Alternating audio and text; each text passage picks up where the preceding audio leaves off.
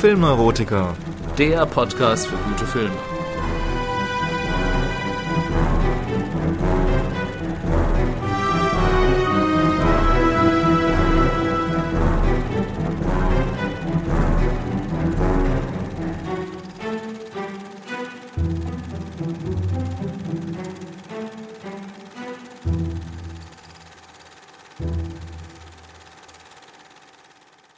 Hallo liebe Filmfreunde, mein Name ist Matthias und ich begrüße euch ganz herzlich zu einer neuen Folge von Die Filmneurotiker. Wie immer möchte ich auch diese Sendung wieder mit den News beginnen. Und dabei wird es diesmal politisch. Der dystopische Science-Fiction-Film 1984, basierend auf dem gleichnamigen Roman von 1949, hat in den USA nämlich kürzlich ein überraschendes Revival erlebt. Der Grund dafür ist leider alles andere als erfreulich, denn seit der Wahl von Donald Trump zum Präsidenten scheint vieles, was George Orwell einst als finstere Zukunftsvision beschrieben hat, gar nicht mehr so unwahrscheinlich. Zwar wäre es vermessen, die Vereinigten Staaten bereits mit dem totalitären Überwachungsstaat aus 1984 zu vergleichen, in dem der gläserne Bürger mit Hilfe von Propaganda und Gehirnwäsche auf Linie gehalten wird, doch spätestens seit Trumps Beraterin Kellyanne Conway die offensichtlichen Lügen der neuen US-Administration als Zitat alternative Fakten bezeichnet hat, mehren sich die Stimmen derer, die vor einer ebensolchen Entwicklung warnen. Dieser fragwürdige Begriff stammt nämlich tatsächlich aus dem Roman 1984 und wird dort vom totalitären Regime verwendet. So verwundert es nicht, dass die Verkaufszahlen von Orwells Buch nach Conways Äußerungen in die Höhe schnellten und der Klassiker zwischenzeitlich wieder Platz 1 der amerikanischen Bestsellerlisten belegte vor diesem Hintergrund ist auch eine besondere Aktion amerikanischer Kinobetreiber zu verstehen. Am 4. April wurde nämlich in mehr als 180 Arthouse-Kinos in den USA die Verfilmung von 1984 gezeigt. Einerseits aus Protest gegen die Trump-Regierung, welche unter anderem angekündigt hat, die Kulturförderung zu kürzen, wovon viele der kleinen Kinos direkt betroffen sind, andererseits aber auch als Warnung vor dem, was da noch kommen mag. Das Datum wurde dabei mit Bedacht gewählt.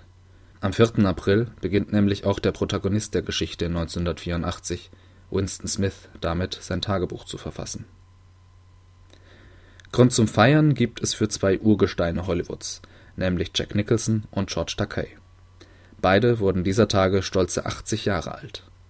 Jack Nicholson, der für Filme wie Einer flog über das Kuckucksnest oder The Shining bekannt ist, gilt nicht nur vor der Kamera als Enfant terrible.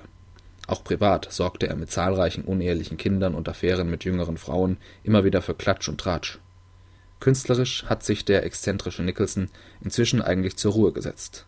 Allerdings gibt es Gerüchte, dass er mit der Hauptrolle des US-Remakes von Toni Erdmann liebäugelt, dem deutschen Oscar-Kandidaten von Regisseurin Maren Ade. Wir dürfen gespannt sein, was daraus wird. Auch George Takeis Tage als aktiver Schauspieler liegen bereits hinter ihm, zumindest vor der Kamera denn erst vor zwei Jahren feierte Takei sein Debüt am New Yorker Broadway.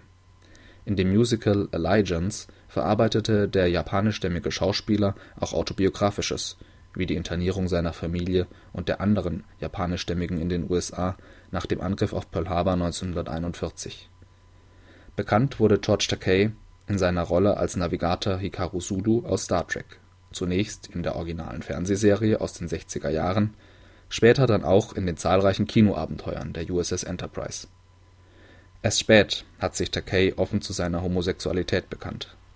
Mit 71 Jahren heiratete er seinen Lebensgefährten in Kalifornien und engagiert sich seitdem sehr für die Rechte Homosexueller und von Minderheiten generell. Die Filmneurotiker gratuliert Jack Nicholson und George Takei herzlich zum runden Geburtstag und wünscht ihnen alles Gute für die Zukunft Leider gilt es auch wieder Abschied zu nehmen von zwei bekannten Filmschaffenden. Beide kommen aus Deutschland, haben jedoch auch den internationalen Durchbruch geschafft und Erfolge in Hollywood gefeiert. Am 28. März starb mit 72 Jahren in München Christine Kaufmann. Kaufmann wurde bereits in den 50er Jahren vom späteren Winnetou-Regisseur Harald Reinl entdeckt und in dessen Film Rosenriesli mit nur neun Jahren zum gefeierten Kinderstar in Deutschland.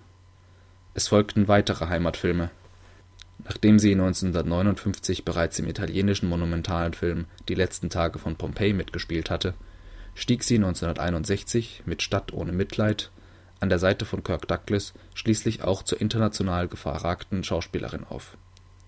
Für diesen Film erhielt sie sogar den Golden Globe, eine seltene Ehre für deutsche Schauspieler. Im selben Jahr lernte Kaufmann Hollywood-Legende Tony Curtis kennen. Die beiden heirateten und bekamen zwei Kinder. Allerdings ließen sie sich 1968 wieder scheiden und Christine Kaufmann kehrte nach Deutschland zurück. Hier stand sie für Regiegrößen wie Rainer Werner Fassbinder und Helmut Dietl vor der Kamera. Zur Scheinwelt des Filmbusiness hatte Christine Kaufmann, vielleicht auch wegen ihres frühen Erfolgs, eine sehr pragmatische Einstellung. Man kann die Wellen nicht machen, man kann nur lernen, sie zu reiten, hat sie einmal darüber gesagt. Kurz nach ihr verstarb am 12. April Michael Ballhaus im Alter von 81 Jahren in Berlin. Ihn und Kaufmann verbindet, dass sie beide mit Rainer Werner Fassbinder gearbeitet haben. Während Christine Kaufmann jedoch vor der Kamera stand, befand sich Michael Ballhaus Zeit seines Lebens dahinter. Er zählte zu den bedeutendsten Kameramännern der Welt.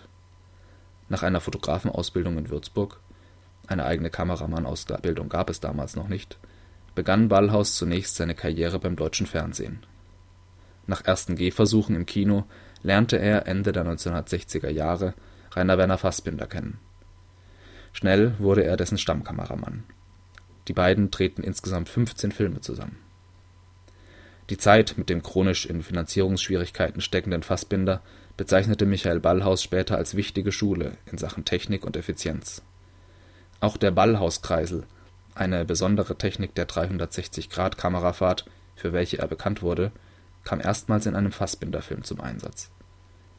Nach einigen amerikanischen Independent-Produktionen wurde man auch in Hollywood auf Ballhaus aufmerksam. Ab 1985 wurde er fester Kameramann von Regielegende Martin Scorsese. Gemeinsam drehten sie Klassiker wie Die letzte Versuchung Christi, Goodfellas oder später Departed mit Superstars wie Robert De Niro oder Leonardo DiCaprio. Auch für andere Regiegrößen wie Francis Ford Coppola oder Wolfgang Petersen war er als Director of Photography aktiv. Insgesamt dreimal wurde Michael Ballhaus für den Oscar nominiert. Unzählige andere Auszeichnungen hat er verliehen bekommen. Seinen letzten Film, das Drama 3096 Tage über das Martyrium der Natascha Kampusch, drehte er 2007 wieder in seiner deutschen Heimat bis zu seinem Tod kümmerte sich Ballhaus als Dozent an der Filmhochschule München sehr engagiert um die Nachwuchsförderung. Michael Ballhaus gehörte mit Sicherheit zu den ganz Großen seiner Zunft. Und ich verspreche nicht zu viel, wenn ich euch verrate, dass ich auch in dieser Sendung in einer der kommenden Folgen noch einmal genauer auf einen seiner großen Filme eingehen werde. Ich möchte diese News aber gerne mit etwas Vergnüglicherem beenden als einem Nachruf. Und zwar in Form eines Filmtipps für einen Streifen, der zuletzt in Kinos lief und den ich selbst kurioserweise in einem schwedischen Kino im englischen Original gesehen habe. Die Rede ist von Kong Skull Island, dem neuen King Kong-Film. Und bevor jetzt gleich die Ersten ihre Hände vor den Kopf schlagen oder gar ganz abschalten, möchte ich klarstellen, ja, dieser Film ist eine einzige Ansammlung von Klischees und ja, er kann sich in keiner Weise mit dem filmischen Niveau messen, welches in dieser Sendung, zumindest in den meisten Fällen, üblich ist. Aber auf der anderen Seite macht es manchmal einfach wahnsinnig Spaß, sich von einem reinen Popcorn-Unterhaltungsfilm mit tollen Effekten mitreißen zu lassen. Gerade nachdem ich zuvor für unsere Oscar-Vorbereitung eine ganze Reihe intellektuell anspruchsvoller Kinofilme konsumiert hatte. Tatsächlich muss ich auch gestehen, dass ich für Tierhorror oder Creature-Feature-Filme, wie dieses Subgenre ja gerne tituliert wird, eine gewisse Schwäche habe, wie der ein oder andere bei meiner Rezension zu Jurassic Park vielleicht schon geahnt hat. Diese Filme sind wie eine Fahrt mit der Geisterbahn. Man weiß zwar ganz genau, was passieren wird, hat aber trotzdem eine diebische Freude daran, sich immer wieder aufs neue, auf neue Art und Weise erschrecken zu lassen. King Kong ist nun so etwas wie die Mutter aller Tierhorrorfilme und wurde im Laufe der Jahrzehnte immer wieder neu erfunden. Zuletzt 2005 sehr opulent von Herr der Ringe Regisseur Peter Jackson. Während dieser jedoch noch sehr bemüht war, den Geist der Original King Kong Story wieder zu beleben, geht Kong Skull Island bewusst neue Wege. Die Geschichte spielt zu Zeiten des Vietnamkrieges, Anfang der 70er Jahre, als die ersten Satellitenaufnahmen eine bis dahin in, hinter einer Wolkenwand versteckte Insel im Pazifik offenbaren. Einem ambitionierten Forscher, gespielt von John Goodman, gelingt es, Mittel für eine Forschungsexpedition zu diesem Skull Island zu erhalten, inklusive der Unterstützung einer kleinen Einheit Soldaten aus Vietnam, angeführt von einem herrlich raubeinigen Samuel L. Jackson. Komplettiert wird das Himmelfahrtskommando durch Oscar-Gewinnerin Brie Larson, welche als Fotojournalistin dabei ist, und Tom Hiddleston als Fährtensucher. Bereits kurz nach ihrer Ankunft wird das Team getrennt und von King Kong und den anderen riesigen Monstern auf der Insel nach und nach dezimiert. Hilfe bekommen sie von einem weiteren gestrandeten US-Soldaten, gespielt von John C. Reilly, welcher hier bereits seit dem Zweiten Weltkrieg festsitzt. Dieser und die mysteriösen Eingeborenen können die Forscher schließlich auch überzeugen, dass nicht King Kong ihre größte Bedrohung ist, sondern es in den Tiefen der Insel noch weit schlimmere Kreaturen gibt, gegen die der Riesenaffe sie beschützt. Bei Samuel L. Jackson verhallen diese mahnenden Worte jedoch. Er ist nur noch auf Rache aus und will King Kong zur Strecke bringen. Soweit zum Plot, der jetzt zugegebenermaßen bis auf ein paar nette Twists keine großen Überraschungen bietet. Das klamghafte Name-Dropping sollte euch aber auch demonstrieren, dass die Filmcharaktere hier zwar sehr klischeehaft gezeichnet sind, dafür aber sehr prominent besetzt wurden. Und man merkt, dass diese bekannten Schauspieler auch tatsächlich richtig Spaß beim Dreh hatten. Allen voran Samuel L. Jackson, der sich mit einer geradezu diabolischen Freude in seinen immer wahnsinniger agierenden Captain verwandelt. Dieser Spaß überträgt sich auch auf den Zuschauer. Hinzu kommt bei Kong Skull Island als großes Plus meiner Meinung nach auch die absolut stimmige Atmosphäre. Von der Musik über die Kleidung bis hin zu den kleinsten Details fühlt man sich in die Zeit des Vietnamkriegs zurückversetzt, was dem Film eine ganz eigene Note gibt. Von Spiegel Online wurde er gerade dafür heftigst kritisiert und zerrissen. Damit ist jedoch lediglich einmal mehr bewiesen, dass man einen Verriss bei Spiegel Online getrost als die beste Empfehlung nehmen kann, um sich einen Film im Kino anzusehen. Ich jedenfalls habe mich bestens unterhalten gefühlt und kann jedem, der Spaß an gut gemachten Tierhorrorfilmen hat, die sich selbst nicht zu ernst nehmen, Kong Skull Island nur wärmstens empfehlen. Kommen wir nun aber endlich zum eigentlichen Film dieser Folge, in dem es ebenfalls um ein riesiges Säugetier geht, allerdings um ein wesentlich realeres als den fiktiven Riesenaffen King Kong. Die Rede ist von Free Willy, Ruf der Freiheit aus dem Jahr 1993. Wie gewohnt fasse ich euch den Inhalt des Films zunächst noch einmal zusammen. Free Willy beginnt aus der Perspektive des Orca-Wals Willy. Wir werden Zeuge, wie eine Gruppe Fischer gezielt Jagd auf ihn und seine Walfamilie macht. Sie schaffen es, Willy in ihre Netze zu treiben und so zu fangen. Unter schmerzverzerrten Rufen wird Willy von seiner Familie getrennt, welche ohne ihn im Ozean weiterziehen muss. Schnitt. Nun befinden wir uns nicht mehr auf dem Meer, sondern in einer Hafenstadt in den USA. Hier leben der zwölfjährige Jesse und seine Freunde auf der Straße. Durch Betteleien und kleinere Diebstähle halten sie sich über Wasser. Als sie dabei einmal mehr von der Polizei flüchten müssen, verstecken sich Jesse und sein Freund in einem scheinbar heruntergekommenen Schuppen. Sie finden dort ein paar Spraydosen und beginnen die Wände damit vollzusprühen. Plötzlich merkt Jesse, dass es sich nicht um einen gewöhnlichen Schuppen handelt, in dem er sich befindet, hinter einer riesigen Glasscheibe, die er gerade noch beschmiert hatte, befindet sich eine Art gigantisches Aquarium. Wie aus dem Nichts taucht plötzlich der Killerwal Willy mit aufgerissenem Maul vor dem Jungen auf und erschreckt ihn fürchterlich. Der Schrecken weicht aber sehr schnell der Faszination für dieses ebenso gigantische wie anmutige Geschöpf, das an diesem unwirtlichen Ort seine Runden zieht. Jesse vergisst völlig die Zeit und auch, dass er eigentlich auf der Flucht vor der Polizei war. Als er Geräusche hört, ist es bereits zu spät und er findet sich in einem Polizeirevier wieder. Jessys Betreuer holt ihn ab und wir erfahren, dass der Junge schon mehrmals aus seinem Heim ausgebrochen ist. Von seinem Betreuer bekommt Jesse eine Standpauke. Aber er erfährt auch, dass dieser eine Pflegefamilie für ihn gefunden hat, die Greenwoods. Kurz darauf wird Jesse in seinem neuen Heim abgeliefert. Die Greenwoods geben sich sichtlich Mühe, Jesse ein neues Zuhause zu bieten haben es aber schwer, da der Junge niemanden an sich ranlässt. Er will sich an keine Regeln halten und hofft insgeheim, dass ihn seine Mutter, welche ihn vor Jahren hat sitzen lassen, eines Tages wieder abholt. In seiner Freizeit muss Jesse als Strafe für seinen Vandalismus die Graffiti wieder entfernen, welche er im Northwest Adventure Park hinterlassen hat, der neuen Heimat des Killerwals Willy. Hier trifft er nun wieder auf den Wal mit der abgeknickten Rückenflosse.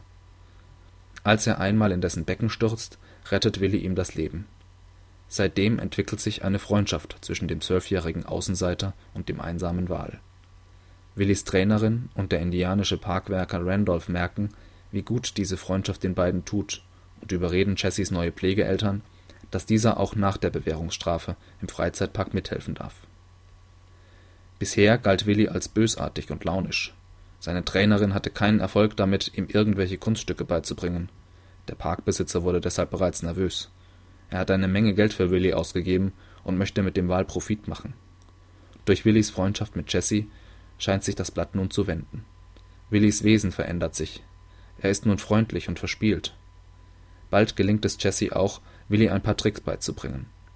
Zusammen mit Willys Trainerin überredet er den Parkbesitzer, in ein neues, größeres Becken zu investieren, wenn sie im Gegenzug eine besucherträchtige Show mit dem Orca auf die Beine stellen können.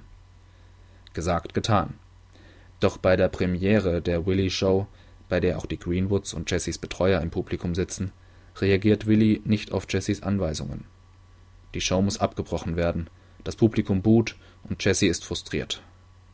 Der Grund für Willys Verhalten war der Lärm, welchem er während der Show ausgeliefert war, besonders aus dem unterirdischen Zuschauerbereich.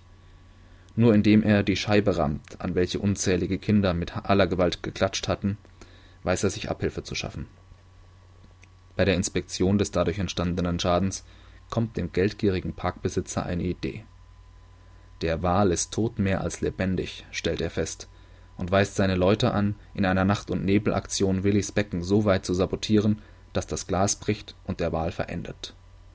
Dann will er die millionenschwere Versicherungsprämie für Willy kassieren. Doch Jesse kommt ihnen auf die Schliche. Zusammen mit Randolph und Willys Trainerin beginnt für sie nun ein Rennen gegen die Zeit.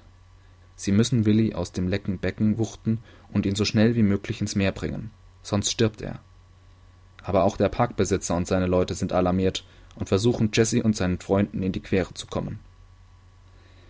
Ob und wie es Willy zurück in die Freiheit schafft, das lasse ich an dieser Stelle wie immer offen, so dass ihr euch den Film noch ansehen könnt. Free Willy ist für mich ein Teil Kindheitserinnerung. Daher entschuldige ich mich schon mal, falls mein filmisches Urteil dieses Mal nicht ganz objektiv ausfällt, sondern mitunter etwas nostalgisch verklärt daherkommt.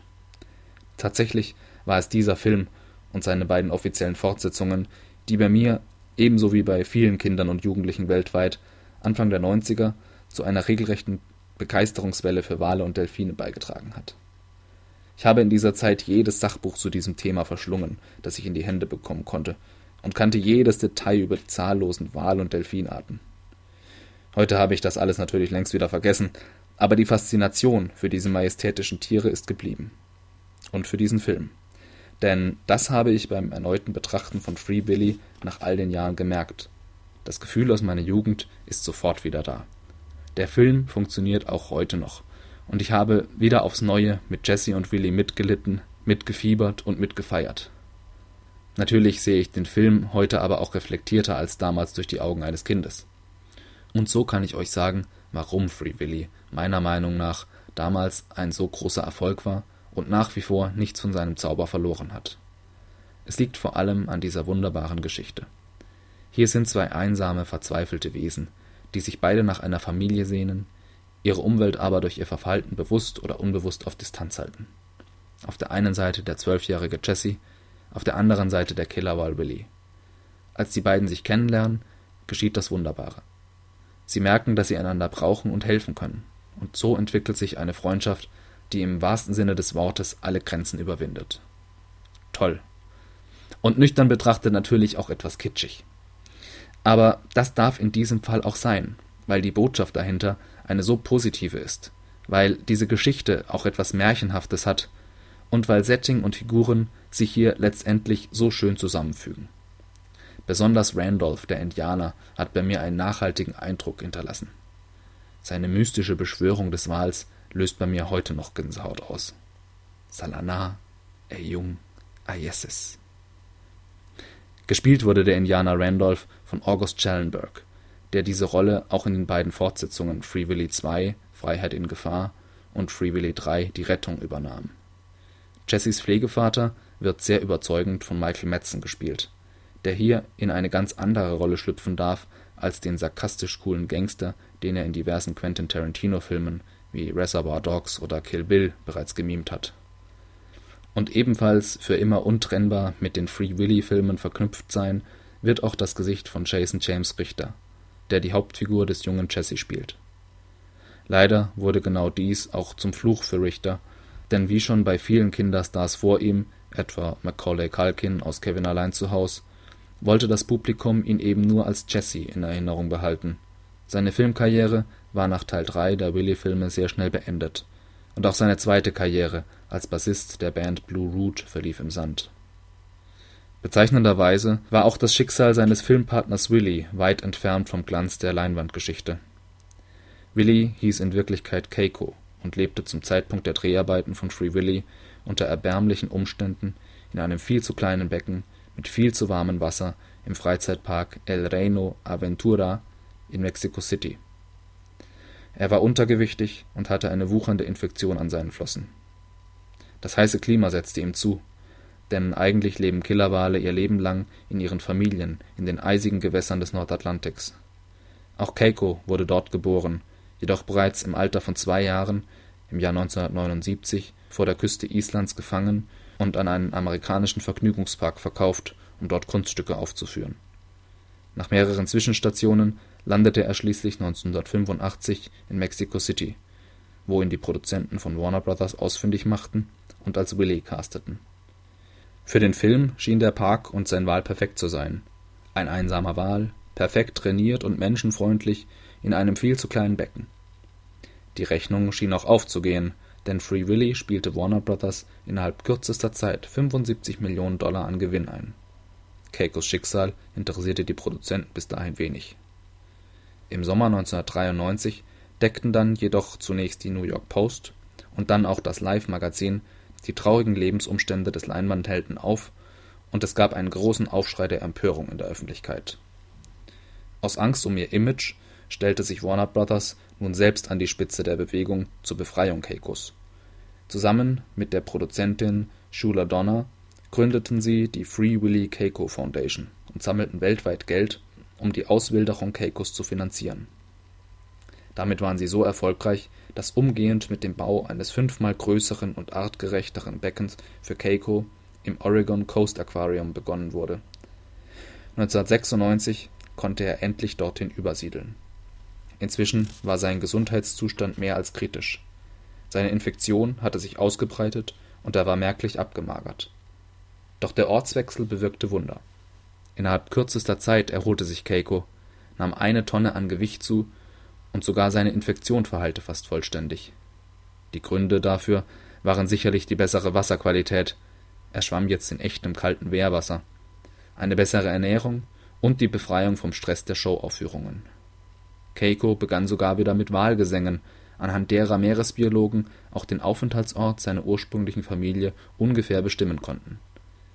Die Forschung ist sich heute sicher, dass Orcas hochintelligente Tiere mit einem starken Zusammengehörigkeitsgefühl sind Sie bleiben ihr Leben lang bei ihren Familien und kommunizieren mit Lauten, die einige Forscher als eigene Sprache bezeichnen. Im Oregon Coast Aquarium wurde Keiko langsam wieder an das Leben in freier Wildbahn gewöhnt. Insbesondere versuchten ihm seine Trainer beizubringen, wieder selbstständig Fische zu suchen und zu fangen.